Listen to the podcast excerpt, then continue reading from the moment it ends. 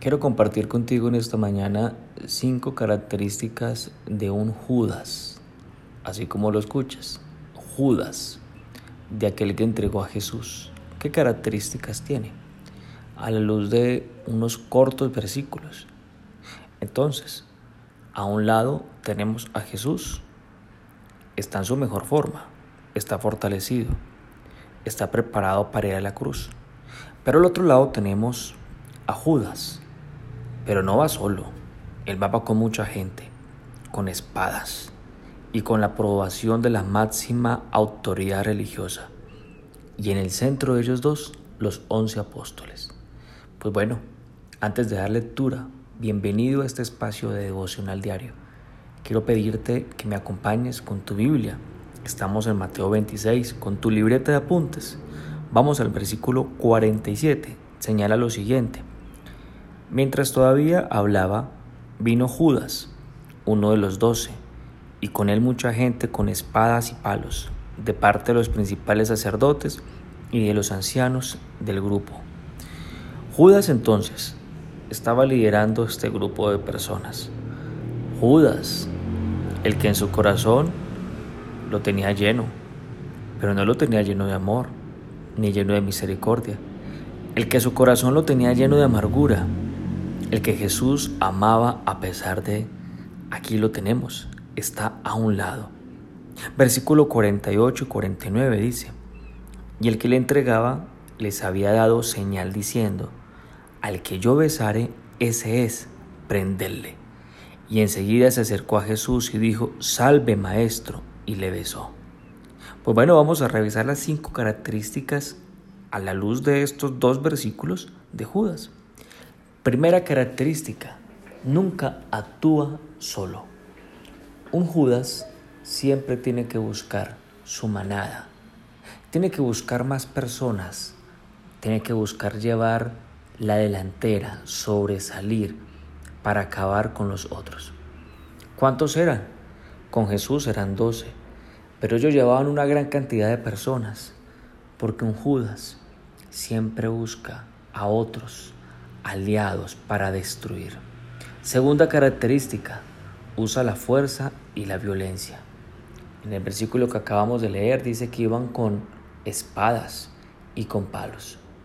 Un Judas no, no dialoga, no aclara, no contraargumenta, no, no pregunta, no, un Judas va con fuerza, va con violencia, va a destruir esa es la característica que encontramos acá.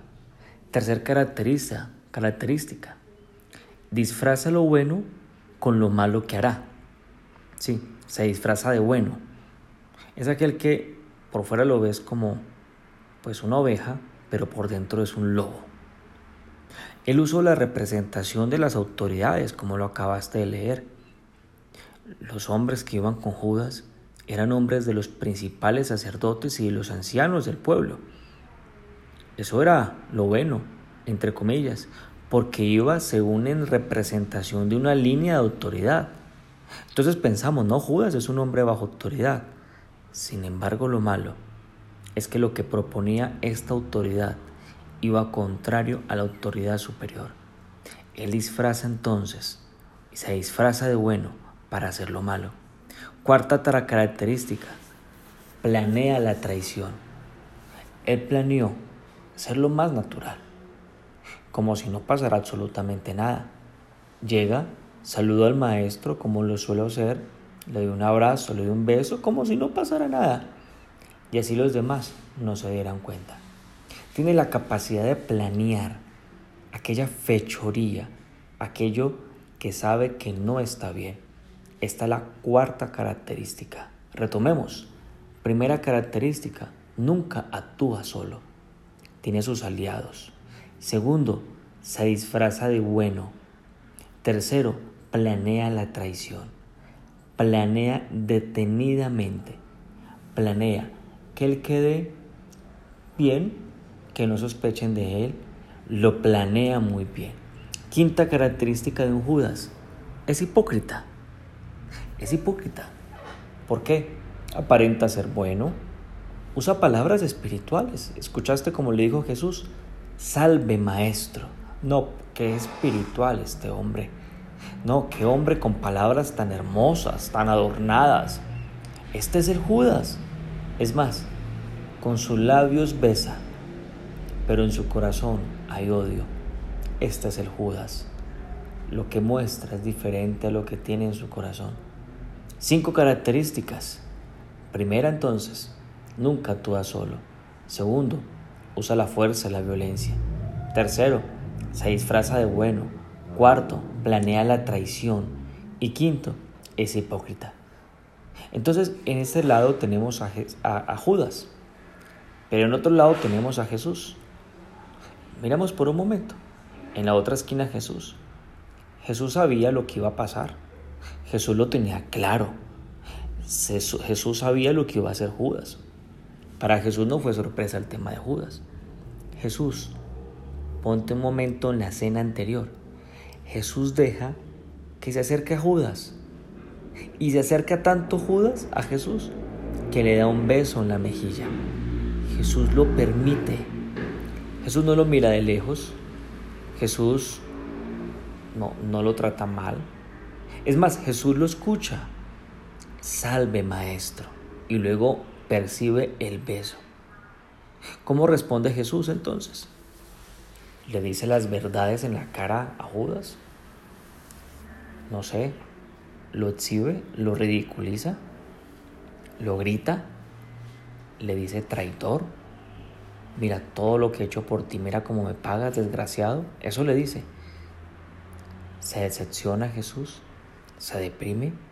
¿Se siente culpable? Eso le pasa a Jesús. Pues miremos, acá está en el versículo siguiente, versículo 50. Y Jesús le dijo, amigo, ¿a qué vienes? Jesús le llama amigo. Así le dice, amigo. Y luego le hace una pregunta, amigo, porque Jesús lo amaba, porque era un amigo cercano. De hecho, el Salmo 55 versículo 13, que ya lo hemos compartido en nuestros episodios. Pues esto que le dice Jesús es para que se cumpla la profecía. Lo que se profetizó, lo de Judas no fue un accidente, era algo profetizado. Salmo 55, 13 dice, sino tú, hombre, al parecer íntimo mío, mi guía y mi familiar. Así le dice que juntos comunicábamos dulcemente secretos y andamos en amistad en la casa de Dios. Este, esta es la profecía, que a Jesús lo iba a traicionar un íntimo suyo, alguien que era tan cercano que le paró un beso en la mejilla. Y Jesús le dice, amigo. Y luego Jesús le pregunta, ¿a qué vienes? Bueno, ¿cómo así que esta pregunta que a qué vienes? Porque tú y yo sabemos la respuesta. Jesús mismo lo dijo en el versículo 45, aquí mismo en Mateo 26. Jesús dijo, ya viene el que se acerca a entregarme. Jesús sabía que Judas lo iba a entregar. Entonces, ¿por qué le pregunta qué viene si Jesús sabía? Son de esas preguntas que tú haces, pero ya sabes la respuesta. Jesús, ¿por qué le pregunta? Sencillo, porque Jesús lo ama, porque Jesús sabía lo que estaba escrito que le iba a pasar a que le entregase, porque Jesús sabía lo que le iba a pasar a Judas y eso le conmovía su corazón. Ya con el dolor que iba a tener Judas era suficiente. No le iba a añadir más dolor a su dolor. Si Jesús lo confronta, pues su culpa no lo va a dejar. Y ya con el dolor que iba a tener era suficiente.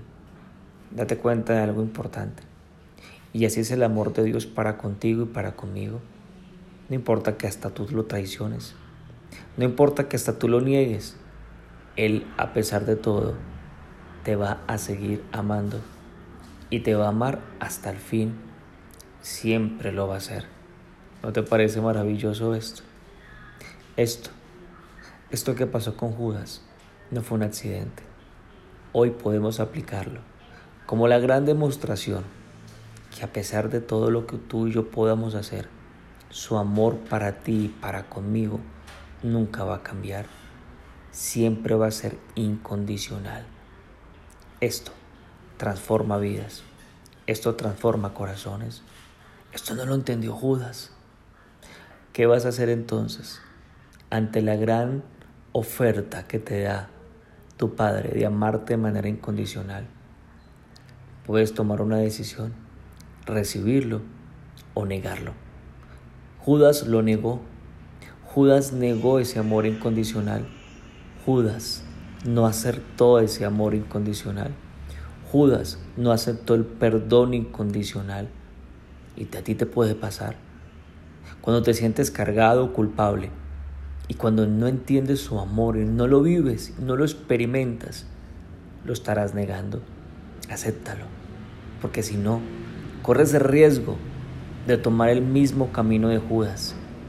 Corres el riesgo de nunca actuar solo, de buscar cómo defenderte y buscas muchas personas para que respalden tus fechorías. Puede pasarte que utilices la fuerza y la violencia para conseguir un objetivo.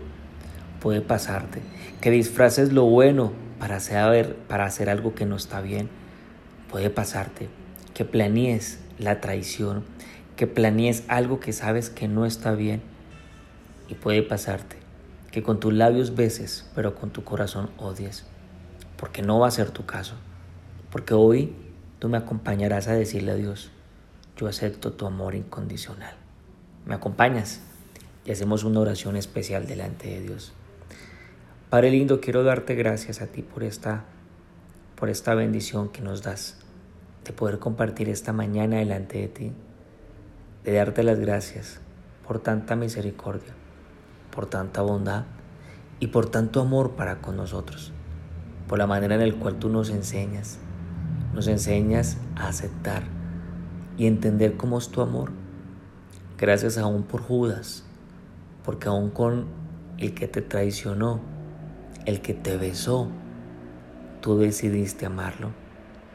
Entonces, te doy gracias, porque yo entiendo que tú me puedes amar a mí a pesar de que tu amor es incondicional y esto cambia mi vida y cambia mi corazón. Gracias por amarme así. Yo también quiero amarte así. Quiero amarte como tú me amas y quiero corresponder a tu amor como tú lo haces. Gracias por esta mañana. Te pido tu bendición. Que el Dios, que el Dios sobrenatural, que el Dios que te ama, a pesar de lo que sea, te bendiga. En el nombre de Jesús. Amén y amén.